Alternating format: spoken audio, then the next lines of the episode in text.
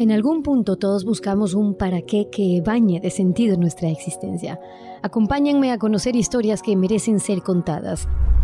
Mientras más rápido descubras dónde quieres estar, más rápido podrás llegar. Hola, soy Stephanie Spin y quiero invitarte a la Academia en Busca de Sentido porque la calidad de tu vida dependerá de la calidad de tus pensamientos y tus emociones. Por eso empieza a educar tu mente hoy. Cursos online desde la comodidad de tu casa con los mejores expertos del mundo. Entra a www.academiabs.com porque la mejor inversión que podrás hacer en tu vida es invertir en ti, en conocer y gestionar mejor tus emociones. Academia en Busca de Sentido Hola, hola, bienvenidos. Gracias por acompañarnos. Una cita más aquí en Busca Sentido. Listos con ustedes para empezar a trabajar en reprogramar nuestro cerebro, ubicar bien y gestionar bien nuestras emociones y lograr una vida con propósito y lograr una vida con sentido. Una cita, como lo hacemos todos los viernes, al mediodía, en el que les agradezco a ustedes eh, en que dediquen tiempo por ustedes mismos, en invertir en nosotros, porque es la mejor inversión que podemos hacer en nuestra vida.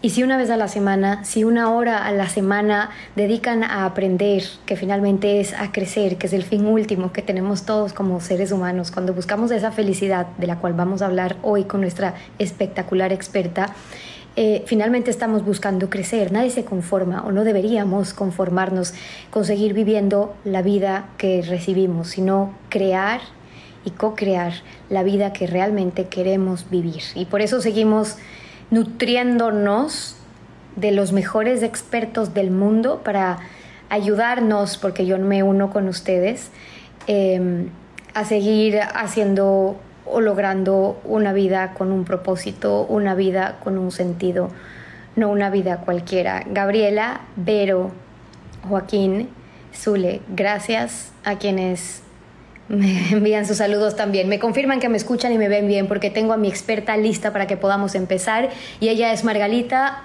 Margarita Álvarez. Margarita Álvarez fue nombrada por la revista Forbes para que tengan una idea de el personaje con el que van a compartir ahora eh, como una de las mujeres o de las 50 eh, mujeres más poderosas de España. Fue elegida por tres años consecutivos como una de las 100 mujeres más eh, influyentes y su carrera en un principio digamos que ha estado muy ligada a puestos de alta dirección. Em, en multinacionales, tuvo experiencia en el ámbito empresarial, luego creando ella misma y desarrollando sus eh, compañías. Ella trabajó un, largo periodo en Coca-Cola, em, estuvo trabajando como adjunta al presidente, también en otras experiencias, hasta que logra, claro, ser presidenta del Instituto Coca-Cola de la Felicidad. ¿Por qué incluso estas grandes empresas invierten tanta energía, presupuesto y ganas en que su personal esté cada vez más capacitado en un tema de crecimiento, desarrollo personal, como lo queramos llamar? Margarita tiene mucha experiencia en thought leadership, que es como... Eh, finalmente crea este, este movimiento, un grupo donde lideró también una buena parte de esa estrategia y siempre eh, la, la trayectoria de Margarita ha tenido mucho que ver con entender por qué todos seguimos buscando en esa búsqueda de felicidad. Y eh, es un tema en el que ella les va a hablar ahora mismo para que podamos ubicarlo mejor, pero plantearlo desde los intereses que tienen cada uno de ustedes en el ámbito en el que se estén desarrollando em, en su vida. Ale nos dice gracias por este conocimiento que entregan. Eh, yo soy este canal, intento ser este canal en el que los ubico con estas mentes sabias alrededor del mundo para que puedan sacarlo mejor. Vayan haciendo sus preguntas, intento despejar la mayoría eh, de ellas con nuestros expertos, pero luego los vamos trabajando durante la semana. No se olviden que tenemos un plan de trabajo para quienes están suscritos al plan premium. Estamos haciendo ya una rutina diaria, les vamos contando de cursos gratuitos, actividades, ejercicios que tienen que hacer e ir trabajando, porque esto no es de un día para el otro, es un trabajo, es constancia. Así que quienes no están inscritos ahí todavía, aprovechen esta oportunidad de conectarse con las mejores mentes, de ir extrayendo todo este conocimiento para que sea un camino propio de ustedes, de desarrollo y de transformación personal. Me conecto con Margarita de inmediato porque no le quiero hacer perder más tiempo. Margarita, he hecho ya el pedido, si me estás viendo, y puedes ver esa solicitud. Hola Margarita, bienvenida, ¿cómo estás? Hola, ¿cómo estás? Te estaba escuchando, pero no conseguía decirte estoy aquí. Lo logramos, te agradezco y gracias por la espera estos 10 minutos que nos demoramos un poquito, pero estamos con muchas ganas y muy emocionados, toda esta comunidad que estamos aquí en Busca Sentido de poder tener un poquito, ese 5%, digo yo, que logremos extraer de tanto que has trabajado en estos años, nos sirve mucho. Así que primero, gracias por darte el tiempo de compartir con nosotros, Margarita. Encantada, Estefi, la verdad es que encantada. Bueno, yo estaba contando un poco de tu experiencia porque la verdad eh, me encantó recorrer tu perfil, ver cómo te has desenvuelto, digamos, por distintos ámbitos de la vida. Y quería empezar preguntándote desde esa experiencia porque quizás para muchos podría resultar un tanto lejano el pensar cómo hasta un instituto en el que trabajan las compañías dedicándose al tema de la felicidad, tú creando todas estas empresas, acompañando desde la parte organizacional de compañía, también en formación, es decir, no es un tema de, de ahora, eh, me encanta cuando dices eso en tus discursos, sí, pero oigan, no es que ahorita se puso de moda, que hay que pensar cómo tenemos que ser felices, este es un fin propio de, de toda la vida, del principio del ser humano. Sí, absolutamente, Estefi. Mira, yo siempre lo digo, muchos años antes de que los listos de Coca-Cola se nos ocurriera una idea como el Instituto Coca-Cola de la Felicidad, hace más de dos mil años, Epicuro en Grecia creó una cosa que se llamaba la Escuela de la Felicidad y ahora que parece como que hay un boom, que parece como que la, acabamos de descubrir, como que parece, y piensas, pues si solo hay que leer a los clásicos, solo que hay que leer a Aristóteles, hay que leer a Epicuro, hay que leer a... Y te encuentras un conocimiento, Steffi. Lo que pasa es que, bueno, pues es verdad que con el tiempo la ciencia, la neurociencia ha ido aprendiendo mucho de la felicidad, pero también te digo que por el camino hemos perdido muchas cosas, que, que cuando les lees a ellos dices, pero si es que era mucho más simple que todo esto. Esa última parte es una de las que más me llama la atención, porque para alguien que ha trabajado en estos temas, el poder darnos cuenta cómo hemos retrocedido en ese camino de la, de la felicidad, a mí me suena un poco eh, choqueante, lo digo, lo siento menos esperanzador, pero a la vez una motivación gigante para que sigamos trabajando como seres humanos en eso. Y es que cuando haces tus relatos tú de cómo esa felicidad estaba impregnada siempre desde nuestros inicios en las pequeñas cosas, en la cotidianidad, en los momentos del día a día y en qué momento se transformó en los grandes objetivos, en las grandes cosas para lograr solo ahí creer que teníamos felicidad. Pues sí, porque fíjate, yo creo que aquí hay una mezcla de cosas. Yo creo que durante la vida hemos ido mezclando cosas, porque si cuando hablamos de felicidad no, no hay un solo componente hay muchos componentes que afectan a nuestra felicidad. Para mí hay dos muy importantes. Uno es precisamente el que acabas de decir, Estefi, ese, ese, ese foco en las pequeñas cosas, ese disfrutar de las cosas del día a día, ¿sabes? Ese disfrutar de esta charla, disfrutar de una comida hoy con unos amigos, disfrutar de, de lo que sea, de una cañita, que sabes que aquí somos muy de cañas, eh, de, tomarte una cervecita con unos amigos, disfrutar esas pequeñas cosas es muy importante. Pero luego hay una contraposición a esta idea, que es la idea que tú has dicho antes también de propósito, de sentido, de pensar que, que, la, que la vida que llevamos tiene un sentido, que tiene un trasfondo, que, tiene, que, que tenemos un propósito detrás de todo lo que hacemos. Entonces, cuando tú haces, por ejemplo, estás, cuando te estás aquí ahí charlando conmigo, tú disfrutas de esto, pero lo haces porque piensas que haces un bien en tu metro cuadrado, ¿sabes? Eh, eh, mejorar el mundo es muy difícil, pero que cada uno de nosotros sea consciente de que tiene un metro cuadrado que sí que puede hacerlo mejor, eso es muy potente, porque al final eh, piensas que estás impactando un poquito más allá de, bueno, pues de la tarea, de la rutina, de lo que sea, estás, estás impactando en otros, estás impactando en ese metro cuadrado. Cuando, eh, permíteme retroceder a, tu experiencia profesional, cuando deciden 15 años en, tu vinculación con una empresa grande como es eh, Coca-Cola, dedicándose específicamente ya a, un instituto Coca-Cola de, de, la felicidad.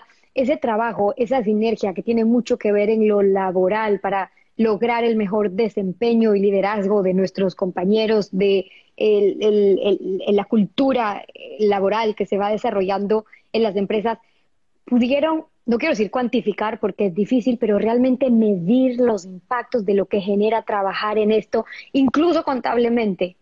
Sí, fíjate que hicimos dos cosas. Por un lado empezamos a, investigar e hicimos la investigación más grande que se había hecho nunca en España para entender que nos... Es verdad que en aquel momento nos centramos mucho en España, para entender que nos hacía más felices a los españoles. Eso por un lado.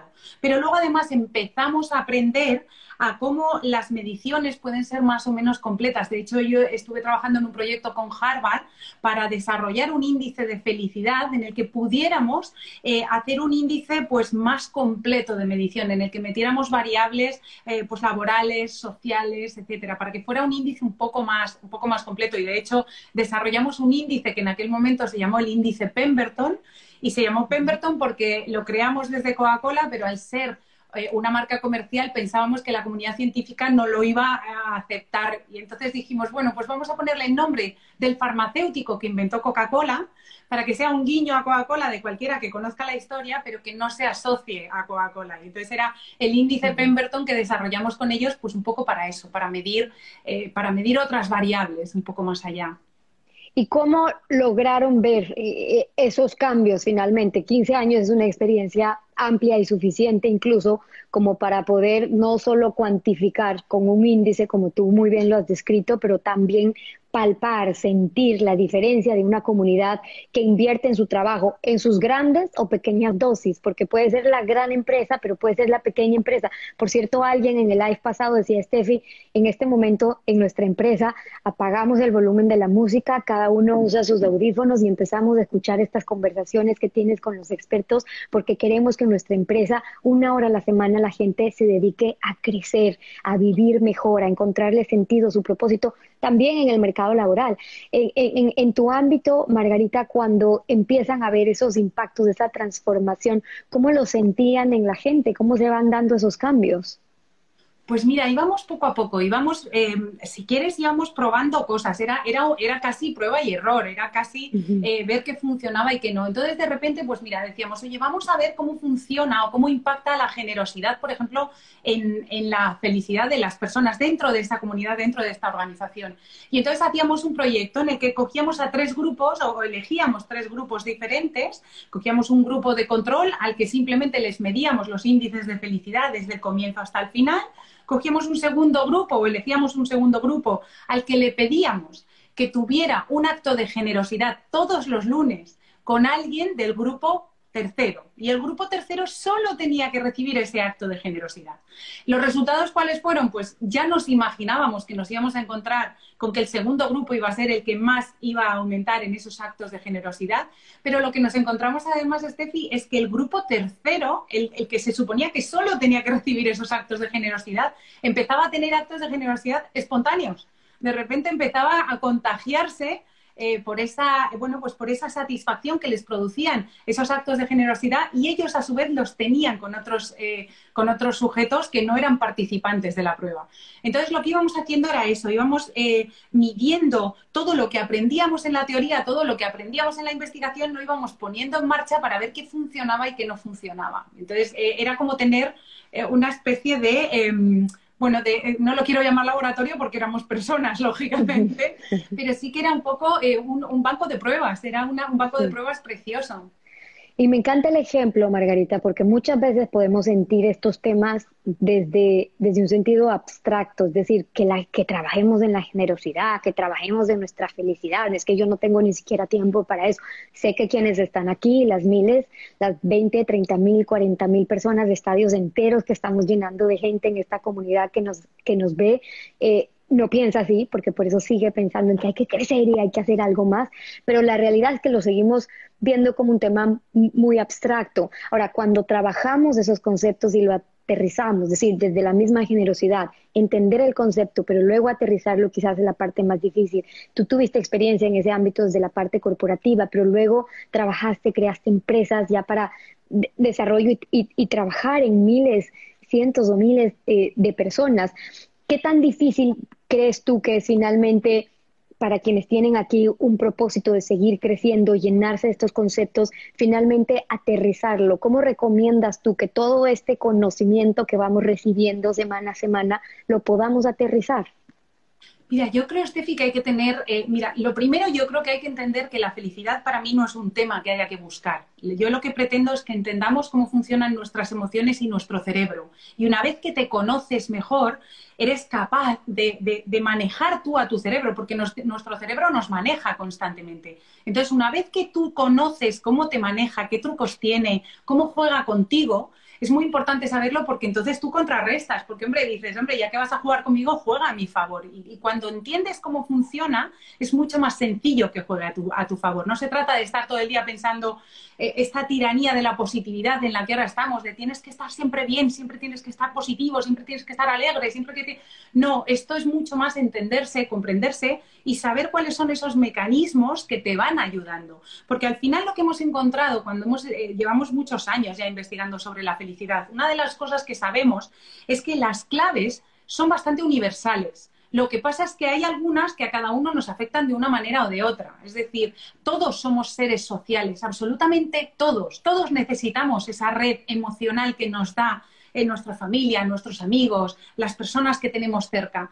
Pero hay gente a las que nos importa o nos, o nos afecta un poquito más. Hay gente que tenemos que saber que esa parte social está más desarrollada todavía. Esto nos pasaba, por ejemplo, en, en plena pandemia, había gente que incluso estando en casa con familia se sentía sola. Y eso es porque tienen una necesidad social más amplia eh, que lo que es simplemente tu entorno más estricto. Y una vez que sabes esto, está muy bien porque puedes trabajarlo. Entonces, cuando, cuando nos encontrábamos personas en esa situación, lo que les decíamos es, tienes el WhatsApp, tienes el Zoom, tienes el, el Instagram, escribe, vete sembrando para que cuando esto se acabe, hayas trabajado esas relaciones que para ti son tan importantes. Entonces, es muy importante ese conocimiento, es muy importante el trabajar ese conocimiento para que, bueno, pues yo, por ejemplo, yo, em, una de las cosas que hacemos todos, Steffi, es... Em, yo siempre digo, si yo tuviera una amiga a mi lado, mira, por aquí estaba antes un amigo mío que se llama Paco, si Paco me dijera eh, la mitad de cosas que me digo yo al día,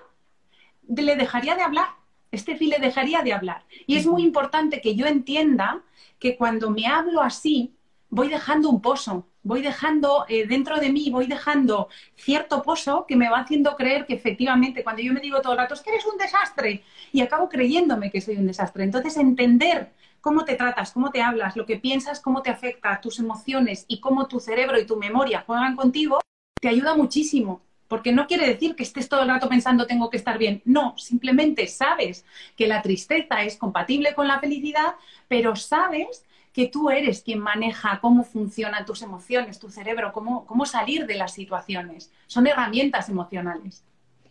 Tú dirías que hoy ya con, claro, tú dices, siempre hemos sabido de la importancia de los conceptos, de esta búsqueda finalmente que tiene el hombre sobre la felicidad y luego practicar la ¿verdad? Vivir en lo que cada uno considere es su felicidad. Em, pero hoy tenemos evidencia de cómo está ligado eso a cómo pensamos, a nuestras emociones, nos podemos medir, hay máquinas, ya no es un, un, despertar de quienes en ese momento podían intuir, sino que hoy lo podemos comprobar, esa conexión que hoy tenemos realmente. Ahora, cuando tú hablas de que por mucho que pensemos, por mucho que creamos que somos seres racionales, en realidad son nuestras emociones las que determinan gran parte de nuestras decisiones, por ende son nuestras emociones las que van a definir cómo tú, que nos estás viendo ahora, vas a vivir. Eh, ¿Tú creerías que hoy en realidad en lo que nos tendríamos que estar formando y nos falta formación, más allá de la maestría, el gran trabajo, lo que queremos hacer, que no excluye, es en esta gestión emocional que logra ser ya hoy por hoy el marcador diferenciador incluso en quienes están trabajando en una compañía? Absolutamente, es que además fíjate que cada vez esto que llamamos las soft skills, esto que llamamos la inteligencia emocional, esto que llamamos eh, pues esas habilidades personales y esa inteligencia emocional es por lo que ahora mismo eh, puedes, eh, bueno, pues, pues se discrimina incluso en un proceso de selección. Y de hecho ya hay empresas que los, los procesos de selección no son ni con currículum Son directamente, me pongo a hablar contigo, Steffi, una hora, una hora y media, y voy sacando eh, tu parte de, personalidad, de emociones, tu parte más, eh, más personal, porque esa es la que yo no voy a poder cambiar. Yo te voy a poder enseñar casi de todo, pero lo que no voy a poder cambiar es tu forma de ser. Y, entonces, esa, esa parte de inteligencia emocional, esa capacidad social que la gente tenemos o no tenemos, em, todos esos elementos son absolutamente fundamentales y cada vez le estamos dando más importancia y cada vez, como decías ahora, la ciencia nos está dando más respuestas. Yo fíjate que antes cuando se hablaba de la generosidad, eh, oye, que lo probamos, que hicimos una, mm, experiencia empírica para efectivamente demostrar esto, una de las cosas que hemos visto es que cuando lo analizas desde la neurociencia, eh, una de las cosas que sabemos es que cuando tú tienes un acto de generosidad con alguien, o incluso aunque solo lo imagines, la parte del cerebro que se, em, eh, que se, que se acelera es la misma que con el sexo es exactamente la misma. ¿Por qué? Porque tu cerebro te está dando una recompensa inmediata para que lo sigas haciendo. Entonces, eh, ya sabemos que hay respuestas, eh, obviamente emocionales, pero hay respuestas físico-químicas que responden a por qué estas cosas pasan. Entonces, yo creo que el conocimiento que estamos adquiriendo va mucho más allá de lo que antes, bueno, pues podíamos intuir. Alguien nos decía, lo bueno es que se puede aprender, es decir, nos podemos sentar a lamentar por qué no había una materia que ustedes saben que, es un tema que poco a poco en educación emocional espero trabajarlo en mi país. Ojalá en América Latina hay muchísimos esfuerzos en los que ya se están haciendo. Ustedes en España ya tienen varios lugares en donde esto ya no es un tema ni, ni, de cerca nuevo, sino más bien es cómo lo están en realidad focalizando. Pero más allá de eso, la educación emocional, decía yo, en lugar de lamentarnos sobre por qué no había en tercer curso la clase de educación emocional para aprender a gestionar nuestras emociones, alguien nos decía, Margarita, lo bueno es que se puede aprender, lo bueno es que nunca es tarde. Nuestro cerebro tiene, y ya lo sabemos con neuroplasticidad, esta capacidad gigante increíble de enseñar, de aprender, de absorber como esponja todos los días y podemos transformar alguien que tú ahora mismo nos está viendo y te dice, es que yo ya no aprendí a gestionarme emocionalmente, muchas de mis decisiones fueron al revés, a mí se me hace muy difícil trabajar muchos de los consejos que tú das, ¿no? Desde la generosidad, desde la gratitud, el sentido de humor, la risa, eso conmigo no va. Tú dirías que sin importar la edad, sin importar las circunstancias, es un tema que se puede aprender y trabajar. Pero absolutamente, Steffi. Lo que pasa es que hay, que hay que conocerlo y hay que saber las herramientas y las herramientas que a cada uno nos funcionan. Eh, yo, por ejemplo, en, momentos, por ejemplo, mira, en, los momentos más duros de pandemia, en los que estábamos todos muy perdidos o de confinamiento, eh, yo recuerdo que, por ejemplo, para mí era muy útil una herramienta que, que, había además, que, de la que he hablado mucho, pero que yo no la había utilizado. Y es, y es que de repente cuando veía que había, tú sabes que en aquellos momentos teníamos un tío vivo de emociones, de repente te levantabas bien, te llamaba alguien, te decía que había dado positivo, te venías abajo, te volvías a poner arriba, oías el telediario, otra vez caías, y entonces estabas constantemente en un tío vivo. Y yo una de las cosas que hacía en los momentos valle, los momentos en los que estábamos abajo era pararme y decir, venga, tres cosas por las que hoy estoy agradecida. Y entonces decía, joder, pues mira, pues están mis tres niños aquí, que, ostras, que como yo antes viajaba tanto, pues no les veía mucho. Eh, pues mira, estamos, la verdad es que estamos fenomenal, tenemos Netflix, tampoco, ¿sabes? Y, y siempre pensaba tres cosas que me recordaran eh, el lado positivo porque ya sabíamos que nos faltaban muchas cosas, todos estábamos perdiendo mucho y en el peor de los casos estábamos perdiendo a personas, pero teníamos también mucho y estábamos ganando mucho. Entonces, el, llevar tu cerebro a esos momentos positivos, a esas circunstancias positivas, tú le tienes que llevar. El cerebro no va a ir solo. El cerebro, el cerebro, de hecho, para el cerebro, en la memoria a corto plazo se queda más con, las, con los eventos negativos que con los positivos. Y de hecho, las emociones más intensas suelen ser negativas. Por eso hay que llevarle, por eso hay que trabajar con él, por eso hay que decirle, bueno, vale, fenomenal, tengo miedo, pero espera un segundito, porque también tengo cosas buenas y se las tienes que recordar. Y llega un momento que, ya lo tienes como un hábito, que ya lo, lo adquieres como hábito. El hábito de, de, la gratitud, por cierto, para quienes están con el plan premium, es un tema que lo estamos trabajando todas las noches, es decir, en, en, las noches pensar, hacer ejercicios que nos permitan estar conscientes de las razones que tenemos para estar agradecidos, de las afirmaciones que hay que trabajar en la gratitud. Y claro, dormirnos en gratitud nos hace despertar en un círculo distinto. Tú le das mucha fuerza también, aparte de la gratitud, eh, Margarita, al tema del sentido del humor, sentido de la risa. Y me quiero conectar con aquellas personas que dicen qué difícil que es para mí eso. Yo soy una persona seria, es más, me parece un poco absurdo la gente que se ríe por cualquier cosa, por cualquier tontera, decir sí, que me, la, gracia, pero tiene mucho que ver con cómo desde el sentido de la risa podemos tomar, o el humor quizás, muchas de las circunstancias que ocurren en nuestra vida, más que pensar en que, ah, es que se pasa riendo todo el tiempo, ¿no? Claro, de hecho, mira, de hecho a mí ahora que, ahora que decías esto me ha llegado a pasar que en, un, en la cola de un supermercado alguien me parara y me dijera, ay, eres Margarita Álvarez, te esperaba más sonriente. Y era como, estoy haciendo la compra, no, no. Pero el sentido del humor Estefi, es muy importante porque nos ayuda a relativizar. Lo bueno que tiene el sentido del humor es cuando lo utilizas para reírte de tus propias circunstancias, porque te ayuda a relativizar. Muchas veces una de las cosas que nos ocurre con los problemas es que pensamos... Eh, pues eso, piensas que te has enfocado, pones tu atención en algo y eso se convierte en tu mundo. De repente todo tu mundo es que te han puesto una multa, todo tu mundo, todo tu día es un infierno porque has tenido un atasco, todo tu mundo es un infierno.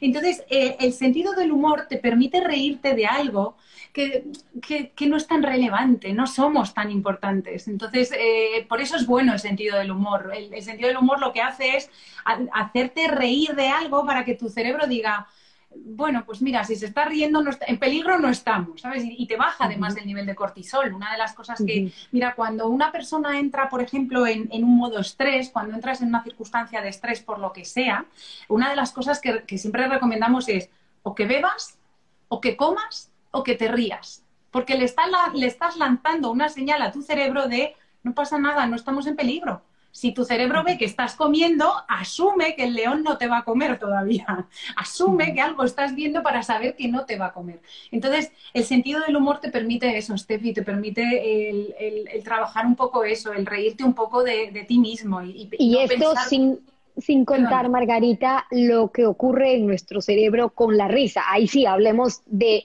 buscar esos momentos en el ajetreo en el que todos ustedes están viviendo, eh, porque hoy vivimos todos apurados, pero dentro de ese ajetreo buscar un momento en el que sabemos que en este espacio va a haber risas, que voy a poder tener una que otra carcajada y lo que provoca la risa en mi cerebro para motivarme a seguir teniendo espacios en los que realmente promovemos esos, esos encuentros de risa.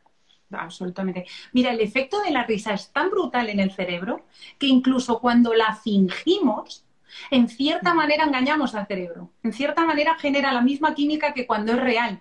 Entonces, eh, muchas veces, eh, incluso fingiéndola, hay un ejercicio además muy gracioso que es ponerte un lápiz aquí para que tu boca, para que tu, tu, propia boca esté sonriendo y le lance a tu cerebro señales para que genere, por ejemplo, dopamina. Esos ejercicios funcionan porque tu cerebro no distingue si te estás riendo de verdad o no. En cierta forma y en un porcentaje, aunque sea más pequeño, vuelve a generar esos elementos, vuelve a generar esa dopamina, esa oxitocina que te ayudan que te, esos neurotransmisores que te ayudan a ser un poco más felices. La risa tiene un efecto brutal, absolutamente brutal. Entonces, eh, por eso te decía antes que el, sentido del humor tiene los dos efectos. Tiene el efecto físico, el efecto, y luego tiene el efecto químico, que es que es verdad que genera neurotransmisores, que, que, funciona. Cuando en tus ejercicios que veo que trabajas con, con, tus grupos en los que ya intentan aterrizar, como digo yo, todos estos temas eh, y hablan tanto de la generosidad, pensaría yo, hablando del valor de la generosidad, del que nos mencionabas, que quizás uno de los puntos difíciles para muchos podría ser el intento ser generoso o el concepto que tenemos de generosidad que resulta hasta complicado si lo piensan con es que no tengo tiempo para estas buenas obras y la generosidad en el día a día, pero soy una persona generosa en ciertas decisiones o decisiones que puedo tomar. Cuando tú trabajas con ellos, un ejercicio diario de, de generosidad, ¿cómo le recomendarías a alguien que incluso puede sentirse sin entrar en un ámbito de egoísmo, pero sentir que le cuesta trabajar su generosidad, que empiece a, labrar un poco ese sentido en su vida con ejercicios prácticos diarios? Pues mira, Estefi, yo creo que cuando hablamos de generosidad muchas veces nos vamos a un extremo. Parece que, tenemos que hacer voluntariado para ser generosos. Eh, yo muchas veces cuando, cuando estás en esos momentos que hablábamos antes, momentos valle, en los que te encuentras mal y no sabes muy bien por qué y estás de bajón y estás... Yo una cosa que es tremendamente útil es llamar a alguien que sabes que no está pasando una circunstancia fácil y llamar a preguntar qué tal. Eso Simplemente eso es un acto de generosidad. Pero es que además a ti lo que hace es que te hace quitar el foco de tu problema, preocupación, lo que sea, para escuchar durante X minutos a otra persona, para, para que tu cerebro deje de enfocarse en algo y seguir haciéndolo más grande. Entonces, cuando hablamos de generosidad, no necesariamente estamos hablando de un gran acto. Estamos hablando de llamar a alguien a preguntarle qué tal estás. ¿Has encontrado ya trabajo? ¿Qué tal estás? ¿Cómo va todo? Eh, ¿Sabes? Ese, ese, simple acto de generosidad, llamar, preocuparte de la gente de tu entorno, llamar, em, alegrarle a alguien con un mensaje de WhatsApp, con un mensaje de cualquier tipo de, Estefi, ¿qué tal estás? Me he acordado de ti, un beso mira, hay una cosa que, estamos probando desde hace poco, que es que hacemos esto, estamos, cuando estamos en algún encuentro, tal, decimos, mira, vamos a hacer una cosa en el principio del encuentro. Vas a mandar, o vamos a mandarle todos a un mensaje a alguien con quien llevemos cuatro meses sin hablar, no por nada, sino porque la vida es así, la vida de repente, eh, pues, mm, sabes, te, pasa por encima y entonces hay, veces que no, no, estás en contacto con todo el mundo. Y entonces les decimos, vas a mandar a alguien con quien lleves cuatro meses sin hablar un mensaje, simplemente diciendo, hola, ¿qué tal? Me he acordado de ti.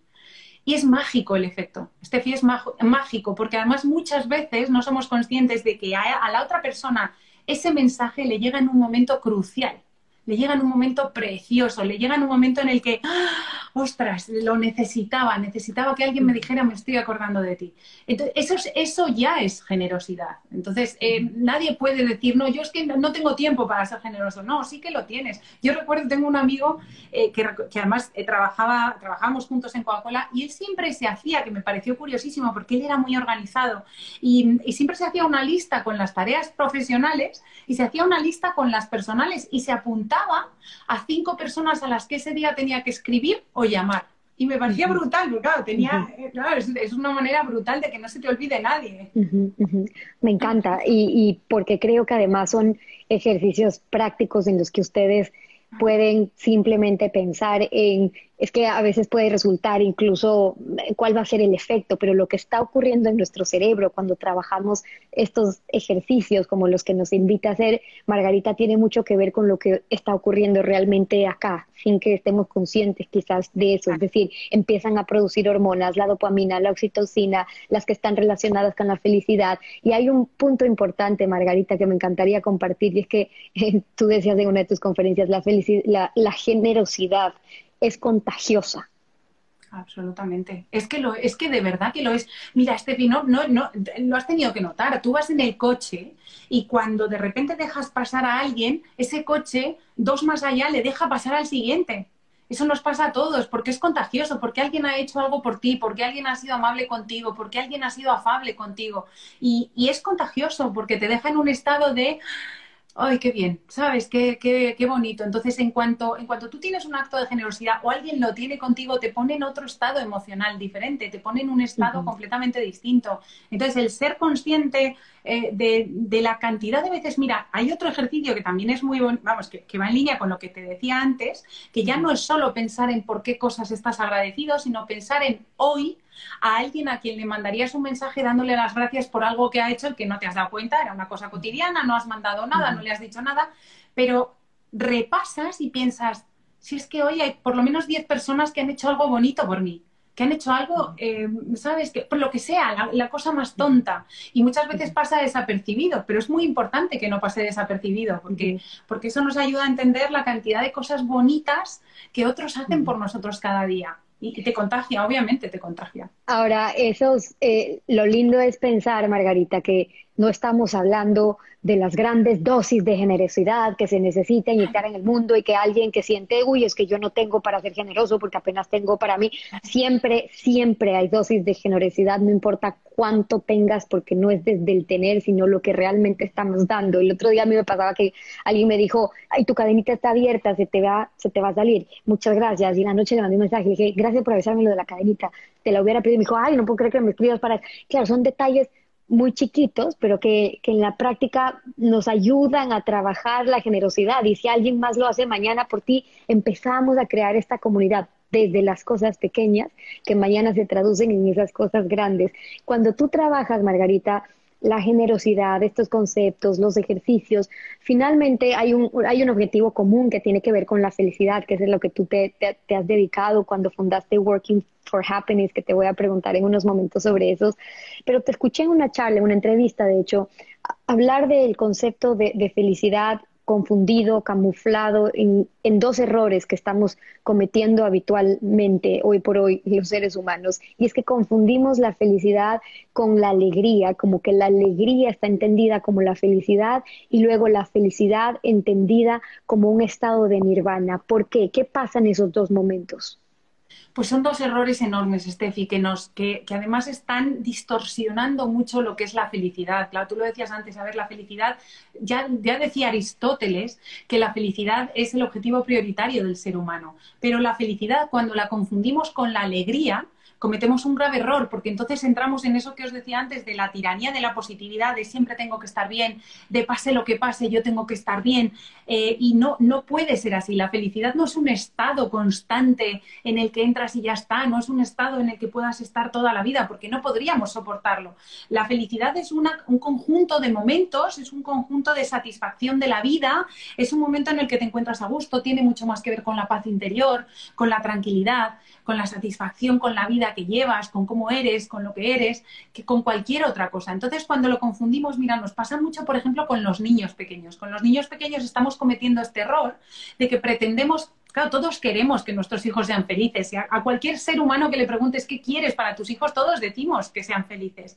Pero como lo confundimos con la, con la alegría, lo que, lo que hacemos es que les intentamos evitar todo tipo de problemas, les hiperprotegemos, eh, les metemos en una burbuja para que no les pase nada y les convertimos en, en adultos huérfanos porque tienen que desarrollar herramientas. Un niño se tiene que frustrar, un niño tiene que estar triste, un niño tiene que enfadarse, un niño tiene que manejar su ira, su enfado, tiene que saber manejar todas esas emociones. Y nosotros, si se las intentamos evitar, les dejamos completamente eh, desamparados. Ellos tienen que crecer con eso, tienen que caerse, tienen que levantarse, tienen que enfadarse con un niño y arreglarlo ellos. Tienen que saber, mira, yo tengo, de los tres niños que tengo, la mediana, que, está en, en, plena preadolescencia, el otro día venía a casa y me decía, mamá, es que me han suspendido porque la profesora me tiene manía. Y le digo, sí, te lo confirmo, te tiene manía, es que estás insoportable, sí, arréglalo. Habla con ella. Yo no puedo ayudarte ahí, eres tú quien tiene que manejar una situación y además compleja porque es un adulto, pero tienes que manejarlo tú. Entonces, cuando confundimos la felicidad con la alegría, eh, le hacemos un flaco favor, nos hacemos un flaco favor, porque es, una, es frustrante, es frustrante pensar que tengo que estar siempre bien. Y luego también lo confundimos con eso, con que es un estado de nirvana en el que, bueno, ya llegaré. Eh, nos pasamos la vida diciendo, no, yo voy a ser feliz cuando me case, no, no, yo voy a ser feliz cuando apruebe, no, yo voy a ser feliz cuando me compre una casa más grande, no, cuando tenga un coche más grande, no, cuando...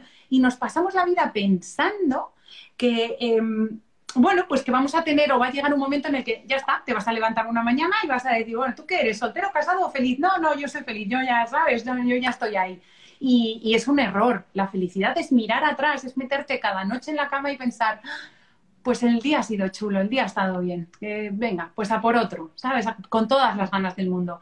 Eso es, esa especie de satisfacción y de tranquilidad. Sin confundir el Estado, entonces nos invitas a pensar, Margarita, ¿no? Porque hay mil cosas, poniendo el ejemplo de Margarita, mamá de tres hijos, yo también soy mamá de tres hijos, tengo unos momentos de frustración que no es ni de pensar dónde me quiero meter con alguno de mis hijos que pasan uno que otro día.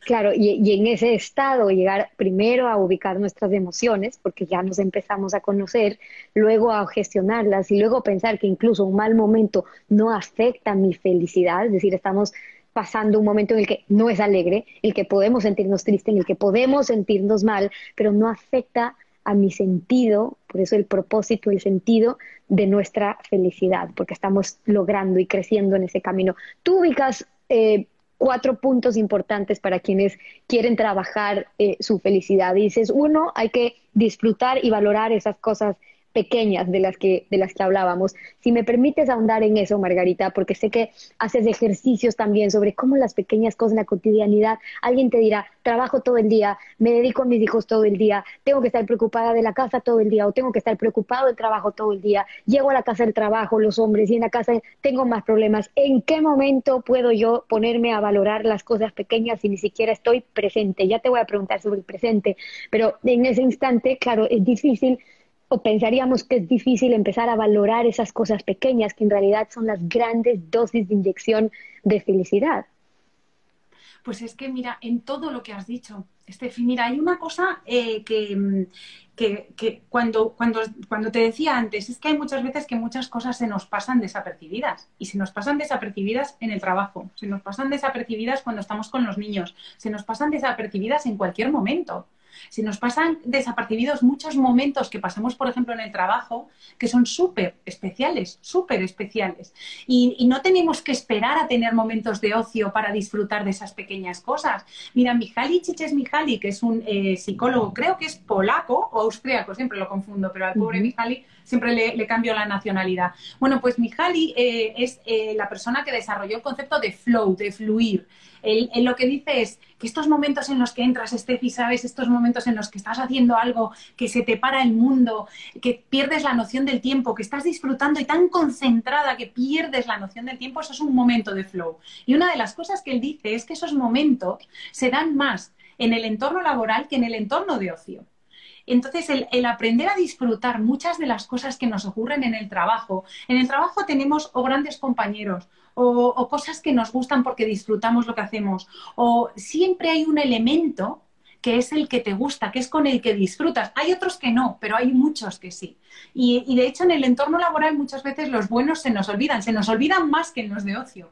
Yo recuerdo, hay, una, hay un, un autor eh, que es Sean Acor, eh, que era profesor en Harvard, y él decía, eh, me encantó este ejercicio, él, uno de los ejercicios que, proponía siempre era, mira, si te has hartado de tu trabajo, si no le encuentras nada bueno ahora mismo a tu trabajo, una de las cosas que puedes hacer es escribir o describir en un papel tu trabajo para que el de enfrente se lo quiera quedar. ¿Vale? Para que cuando yo te diga, Steffi, mira, yo me dedico a esto, te lo leo y te lo explico y te lo describo, tú quieras quedártelo. ¿Por qué este ejercicio es útil? Porque a mí me obliga a repasar todas esas cosas que hay buenas en mi trabajo que en el día a día se me olvidan porque solo me centro en lo malo, que mi jefe es un imbécil, y entonces me hace recordarlas, me hace volver a pensar, ostras, es verdad, sí, mi jefe es un imbécil, pero tengo unos compañeros, tengo unos compañeros maravillosos, o tengo lo que sea, pero, pero es que en el entorno laboral también se nos olvida, y con los niños nos olvida. Con los niños, eh, yo, yo recuerdo cuando eh, mis cuñadas o, mis amigas me decían, oh, es que estoy deseando que los niños se vayan de campamento o de verano. Claro, yo les veía tan poquito que yo decía, yo no quiero que se vayan a ningún sitio. Y, aprendes a valorar cualquier momento, aprendes a valorar hasta, hasta ese momento en que dices, los daría la adopción, pero, pero aprendes a valorarlos. Entonces tenemos que aprender a eso, a, cada cosa eh, tiene algo bonito, cada cosa, Steffi. Y cada cosa tiene, tiene su lado difícil y duro, obviamente, pero, pero hay que saber dónde ponemos el foco. Entonces, eh, poner el foco en esas cosas que podemos decir hoy son las cosas pequeñas, pero que a lo largo de la vida vamos aprendiendo que esas son las que resultaron ser las cosas grandes con las que nos quedamos, con lo que nos llena, disfrutar y valorar esas cosas pequeñas. Y luego eh, hablabas de siempre pensar que lo que estamos haciendo tiene un sentido, que tiene un propósito. Yo comparto, Margarita, eh, mi historia porque soy mamá de tres, hago periodismo político, es muy cansado y agotador el trabajo que yo hago, son 24 horas al día, todo el día pendiente de lo que ocurre en la política de un país como como el nuestro latinoamericano, ecuatoriano, eh, y, me levanto muy temprano en la mañana para estar al aire a las 5 y 50. Y tuve mi momento, sin duda, en el que dije, pero es que seguirme levantando tan temprano y seguir trabajando tan temprano, y es que es tantos, y le encontré el sentido, que siempre ha sido la razón de ser de, de, mi trabajo, ¿no? Claro, me levanté temprano, pero es que esa comunidad que no tenía agua, gracias al trabajo que hicimos, hoy ya tiene. Es que el caso de corrupción que logramos denunciar y que, bueno, significó más medicinas para tantas familias en mi país. Bueno, es que, ¿cuál es el sentido del trabajo que ustedes en cualquier ámbito de su vida estén haciendo, envolviendo hoy para que haya un propósito? Ese dirías tú que es el motor más grande que nos mueve, no solo en el trabajo, sino en la familia, en las relaciones, el propósito. Absolutamente. Estefi, es que eso es fundamental. Es que además cambia tu forma de hacer las cosas. En las organizaciones estamos hartos de verlo, hartos de ver cómo el que las personas tengan un propósito cambia su forma de hacer el trabajo, cambia la forma en la que la, organización entera da el servicio al cliente, eh, hace una tarea comercial, porque tú lo sientes, porque lo sientes desde dentro, porque nadie se levanta a las 8 de la mañana pensando, bueno, venga, voy a leer, ¿sabes? El QE, voy a leer las noticias y ya está, y me voy a casa. No, te levantas con esa sensación por lo que acabas de decir, porque piensas, ostras, ¿y si hoy pudiéramos ayudar a que ocurriera qué? ¿Sabes? Eso es magia, eso es, eso es lo que nos hace movernos y nos hace movernos a todos. Y en la parte personal exactamente igual, cuando encuentras un sentido, que no tiene que ser un sentido inmenso, no tiene, que sentir, no tiene que ser esto de cambiar el mundo, voy a acabar con la pobreza en el mundo, voy a acabar con el hambre en el mundo. Pero lo que hablábamos antes de tu metro cuadrado, esto va de tu metro cuadrado, esto va de cómo impactas en, en tu entorno para que, esto lo decía eh, Teresa de Calcuta, decía yo, ojalá nadie se acerque a mí y no se vaya un poquito más feliz. Pues eso es un propósito bestial, eso es un propósito eh, que te hace ver la vida de otra manera, porque además te quita el foco de ti mismo, que nos pasamos el día mirando, ¿sabes? Yo, yo, yo, yo, y pone el foco un poco fuera, pone un foco en, venga, ¿qué puedo hacer hoy por alguien? ¿Qué puedo hacer por los demás? Y eso es, eso es brutal, Estefi, eso tiene un impacto bestial. Cuando entra ese, ese otro, esos demás eh, en la ecuación, eh, otro de los puntos en los que hablas tú como factores o claves esenciales de la felicidad es el valorar las relaciones que tenemos, las relaciones sociales, que es súper importante, que es esencial para el bienestar eh, emocional. Eh, tú decías que las personas somos más felices, o podríamos decir que se miden en función de la calidad de nuestras relaciones sociales. Yo creo que aquí, cuando tú hablas de que en la felicidad hemos tenido una afectación de cierta forma por cómo está viviendo hoy por hoy eh, la sociedad, hay, hay una afectación fuerte en cuanto al tipo de relaciones sociales que estamos eh, teniendo, ¿no? Si es que hay tiempo para el disfrute, pero qué tanto para la empatía, qué tanto para la escucha, qué tanto para estar en el consejo real con esa persona o con ese amigo o con esa amiga.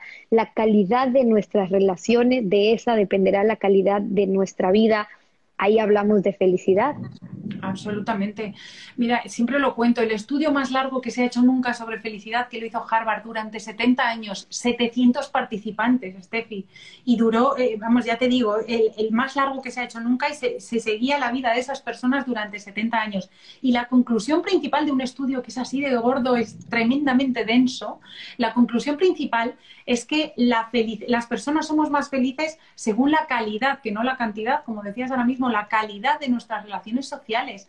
Cuando, no me acuerdo cómo se llamaba la enfermera que escribió un libro porque ella se dedicaba a cuidados paliativos y se pasó durante muchos años ayudando a las personas a morir, ella escribió un libro para explicar cuáles eran los comentarios que hacía la gente cuando ya sabe que se va a morir. Y todos decimos lo mismo, todos decimos, he dicho te quiero poco, le he dedicado poco tiempo a mis amigos, a mi familia, y aún así lo seguimos haciendo, día tras día lo seguimos haciendo todos, porque no somos conscientes de la importancia y de lo importante que es esa parte social del ser humano. Lo es en el entorno laboral y lo es en la vida personal. Entonces, eh, tendríamos que cuidarlo un poco más, tendríamos que ser más conscientes de que esa parte es absolutamente vital. Ahora en la pandemia estamos viendo cómo para los, em, las personas que más están sufriendo secuelas de todo aquello son las personas mayores porque han vivido mayor soledad pero también los jóvenes, porque su forma de crecer, su forma de desarrollarse es a través de la socialización. Y les hemos quitado una parte importante de esa socialización y ahí es donde conforman su carácter. Entonces esa parte social no debemos dejarla atrás nunca, no debemos dejar de cuidar a las personas que tenemos cerca. El libro de la enfermera, no me acuerdo el nombre, ya alguien me está preguntando, pero lo voy a buscar para quienes están suscritos a nuestro plan premium. es americana, ella es americana, eh, por eso el nombre nunca, nunca me acuerdo, pero es... Yo se los voy a mandar, así que eh, les mando por la, por, la lista de WhatsApp que, tenemos quienes están aquí en esta comunidad de, de Busca Sentido. Pero claro, el mensaje es espectacular, pero tú decías algo más grave, es decir, podemos estar muy conscientes de esos temas, pero lo seguimos repitiendo o lo seguimos haciendo. Por eso es que es un trabajo de crecimiento, digamos, constante, de transformación constante en el que estamos también aquí. Cuando tú te enfocas a las empresas, eh, Margarita, y hablas del bienestar emocional de los empleados, ya decíamos que eso se traduce a la cifra contable incluso de tener un equipo que está totalmente... Eh, trabajado, promovido para seguir eh, liderando y luego recuperar emocionalmente a nuestro grupo de trabajo. Tú decías que hay que recuperar a las personas que trabajan emocionalmente en nuestro equipo para salvar a la propia empresa. Es decir, que las empresas hoy por hoy deberían estar trabajando más aún en la parte emocional, porque si no, se está afectando el, el camino de bienestar de ese equipo. Y eso también, para quienes no están preocupados en qué le pasa a su propio equipo, se traduce en las últimas cifras de cómo está trabajando la gente.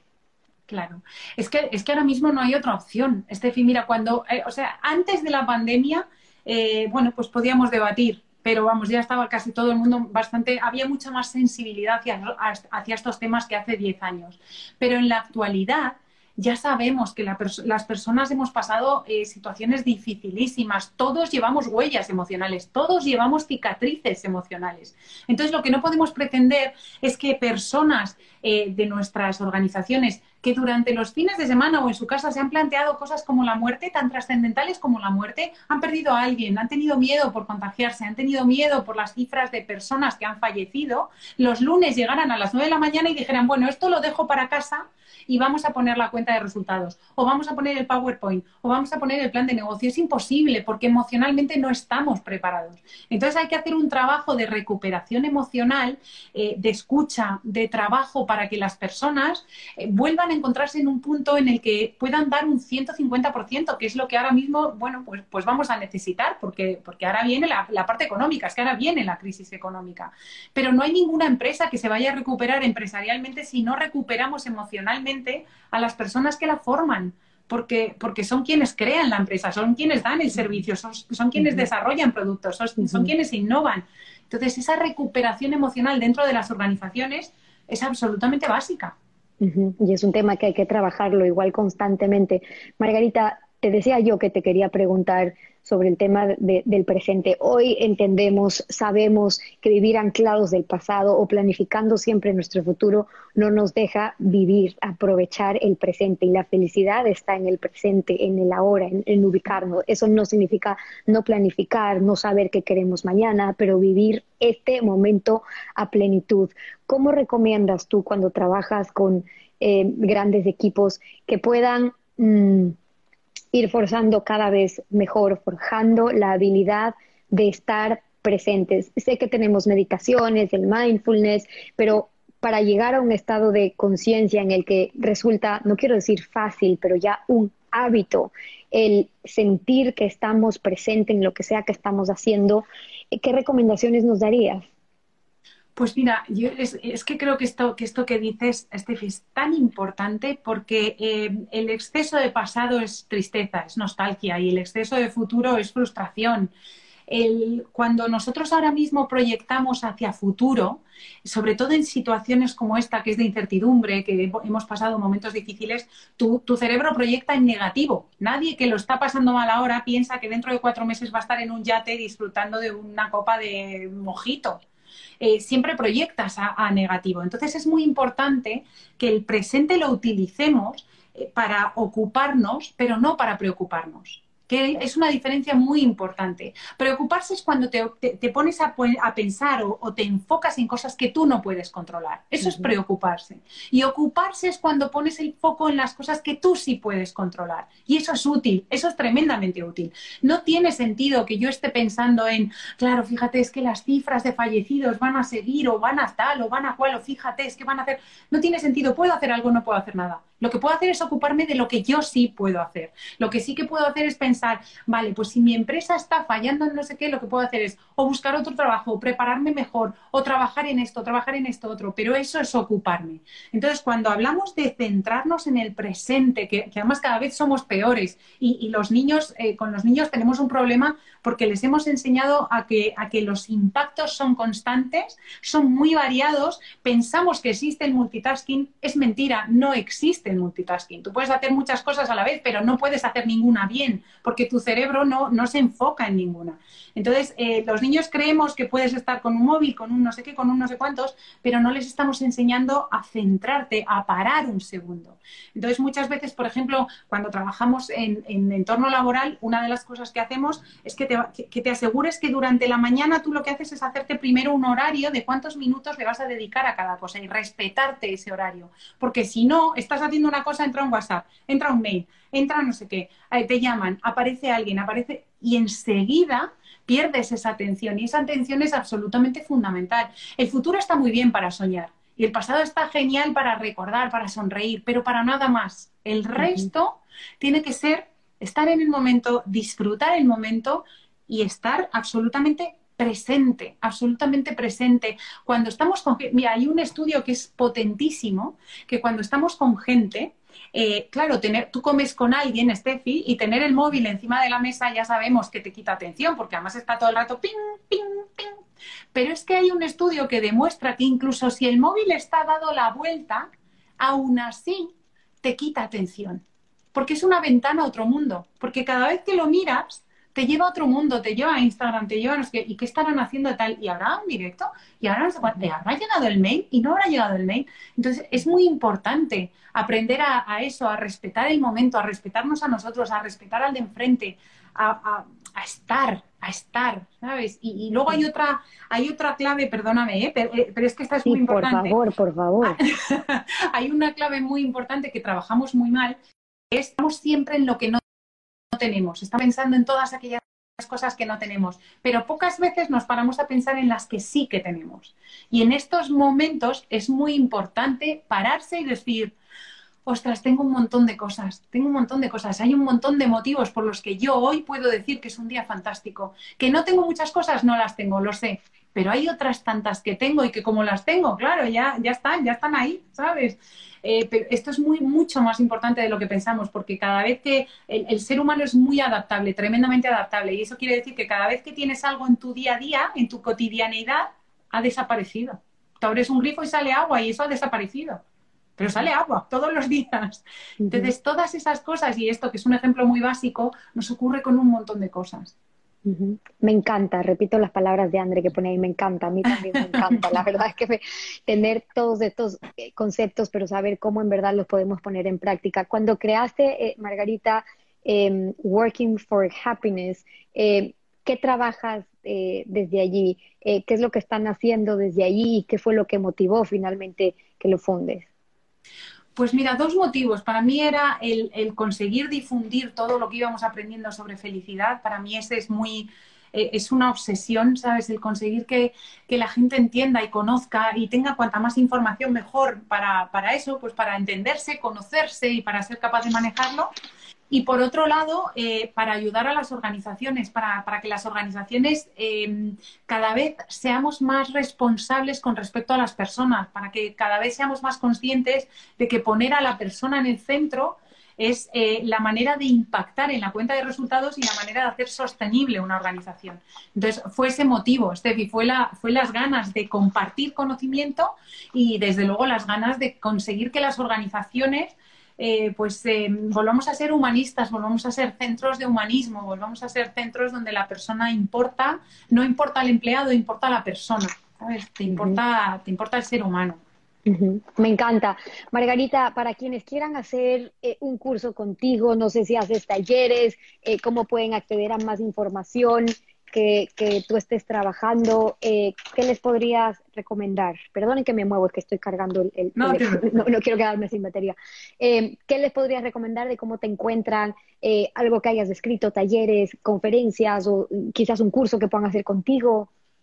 Pues mira, por ahora eh, trabajo sobre todo con organizaciones, con grandes organizaciones. Es verdad que escribí un libro eh, el, año pasado, que eh, tengo, espérate, que creo que lo tengo aquí, sí.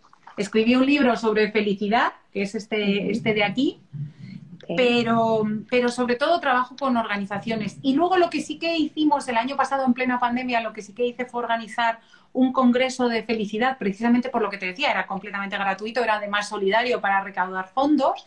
Eh, entonces, cuando pones workingforhappiness.org, accedes a dos días enteros de conferencias gratuitas porque necesitaba que la gente tuviera herramientas, necesitaba que la gente en un momento en el que todos estábamos en casa con miedo, con ansiedad, con incertidumbre, eh, tuvieran ese momento de de escuchar a expertos, de escuchar, eh, de escuchar claves, de escuchar qué herramientas te ayudan a ser un poquito más feliz. Entonces, em, ya te digo que no, no es tanto por mí, porque además eh, eh, en, ese, en ese congreso hay gente mucho más experta que yo y yo sobre todo, pues eso, trabajo mucho en organizaciones, pero, pero cualquiera que me quiera escribir en la página web hay un mail para mí. Mi mail es margarita.alvarez.workingforhappiness.com. Cualquiera que necesite cualquier cosa por Instagram, por mail, lo que sea, eh, estoy a vuestra disposición.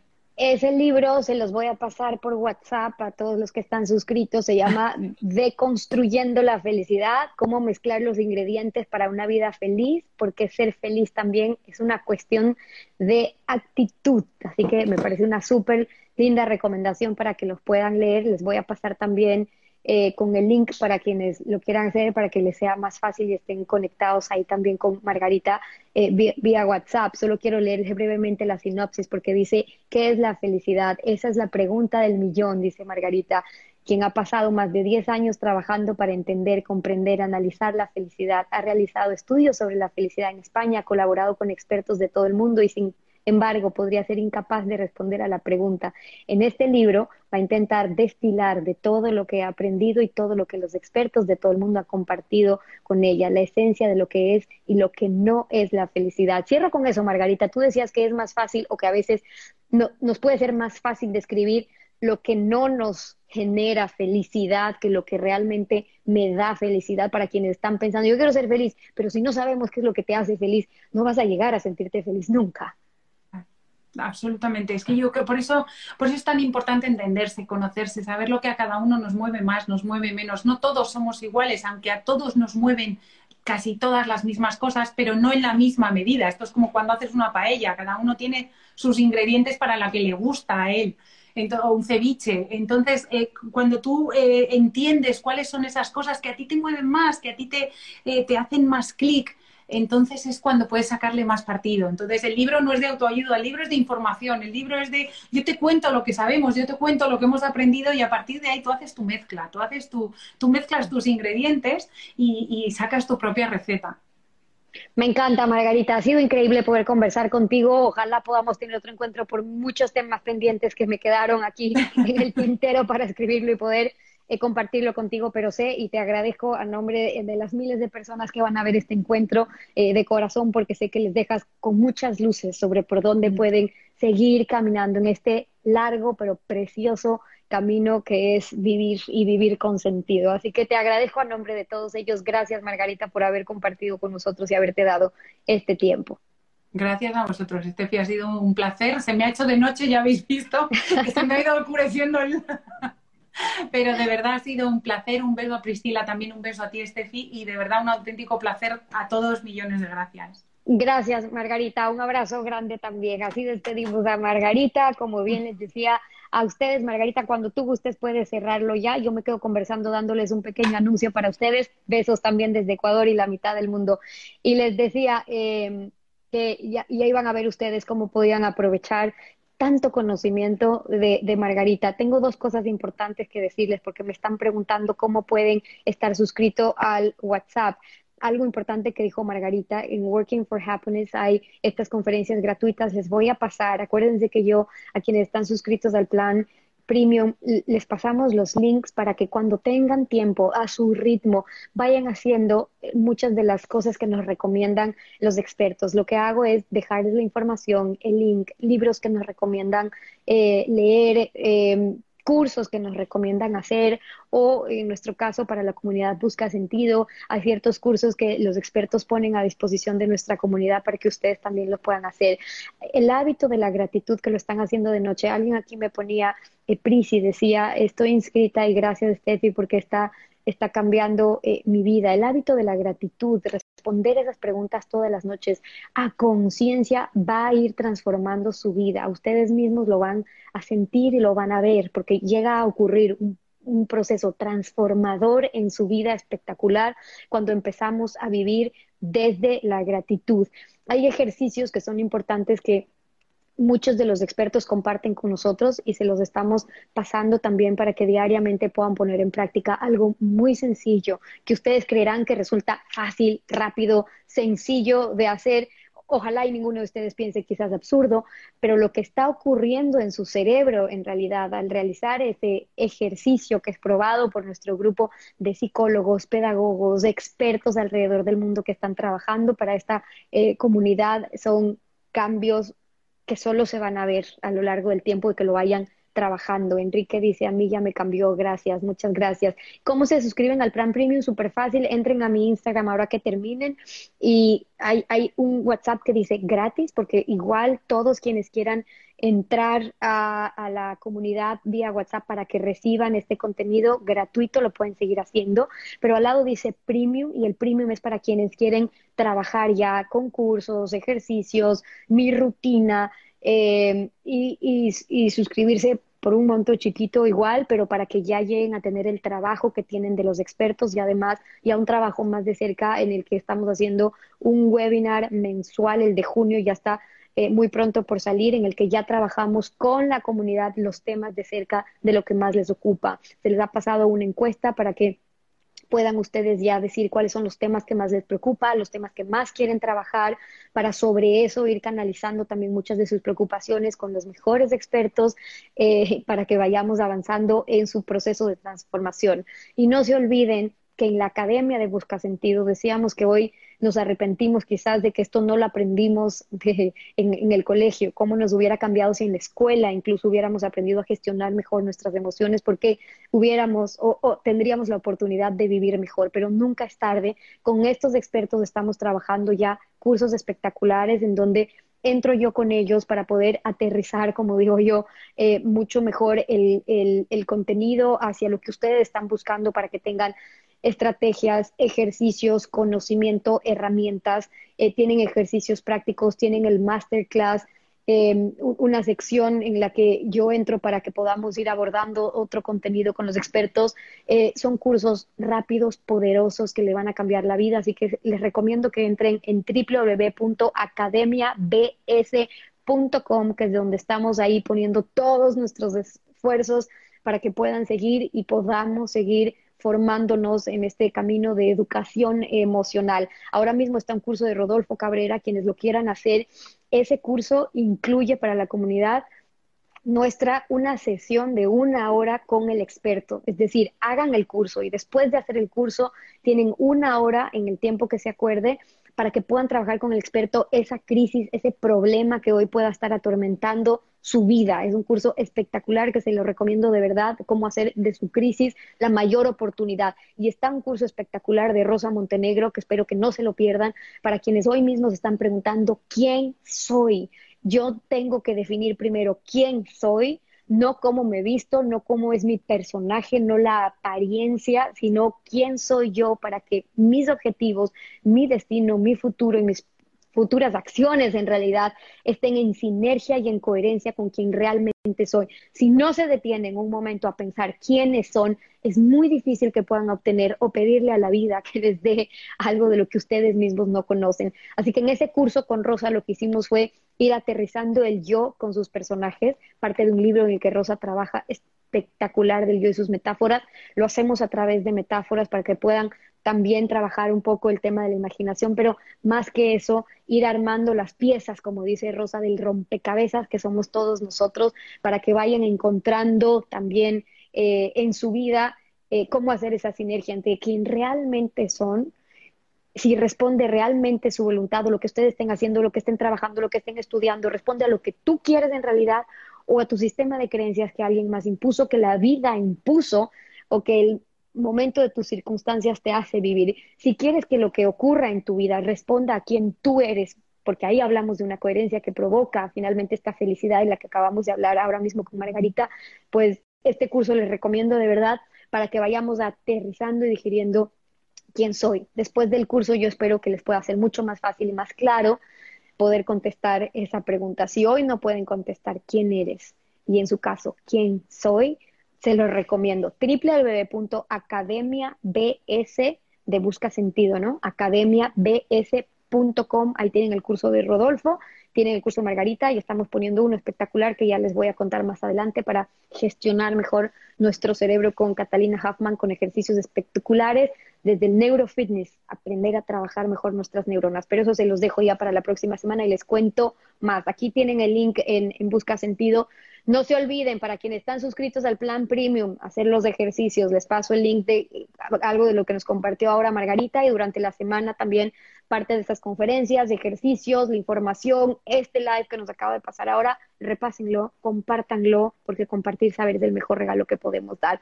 Gracias a todos quienes están aquí, gracias a las miles de personas que se siguen sumando en este camino de transformación y crecimiento en esta comunidad de Busca Sentido. A ustedes que me dicen gracias de corazón, mi gratitud es con ustedes. Yo siempre decía que creé Busca Sentido con, con el objetivo de dar, de regresar tanto de lo que eh, mi público me ha dado por tantos años y ahora les puedo decir de corazón que este espacio para mí se ha convertido casi en una necesidad. Necesito conectarme con ustedes y con los expertos para seguir aprendiendo y seguir sintiendo que seguimos dando más y más de este saber que es tan importante que se replique por el mundo. Y si puede empezar por nuestro país, para la comunidad que estén aquí, que sean ecuatorianos, qué lindo que lo podamos hacer eh, también en persona con quienes nos vemos. Eh, pero si no a lo largo del mundo y de tantos países que nos están viendo ahora, que sea un mensaje que cada vez se triplique, que se maximice, porque mientras más sepamos gestionar nuestras emociones, vamos a vivir en una comunidad mejor. Gracias a todos. Nos vemos la próxima semana con otro aspecto espectacular para que sigan aprendiendo ustedes. Hasta la próxima y que la pasen bien.